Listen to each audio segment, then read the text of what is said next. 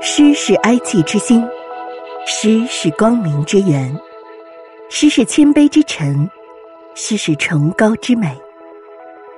与人民共命运，与时代同脉搏，用追求真理的勇气，用共克时艰的信念，彰显诗歌永恒的力量。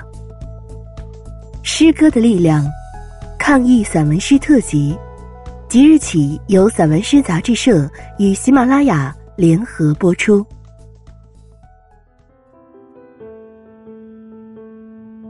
心如花木，向阳而生。李浩。题记：听比利时钢琴家上马龙抗议公益曲《黎明的编钟声》，有感。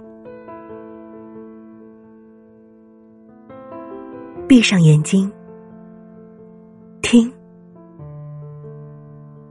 美，美的无言，美的令我忘记苦难和忧伤，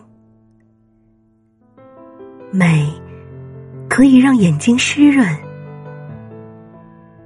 病毒戴王冠，一部分人在受难，一部分人在冲锋，一部分人在祈福。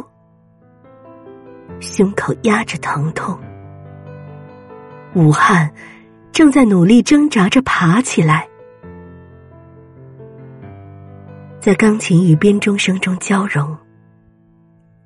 一朵樱花开了，另一朵紧随其后，给春风安插上有力的翅膀，给樱花重新起一个吉祥的名字。同一个地球，似亲人故旧。有蝴蝶正从遥远他国飞来，嘴唇轻启，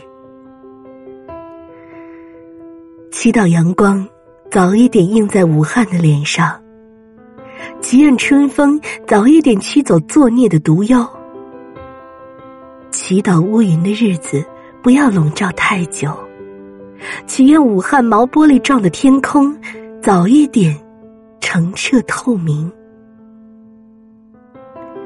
与时间赛跑，与病毒较量。动听的编钟声响彻黄鹤楼上空和暗夜之后的黎明。武汉，加油！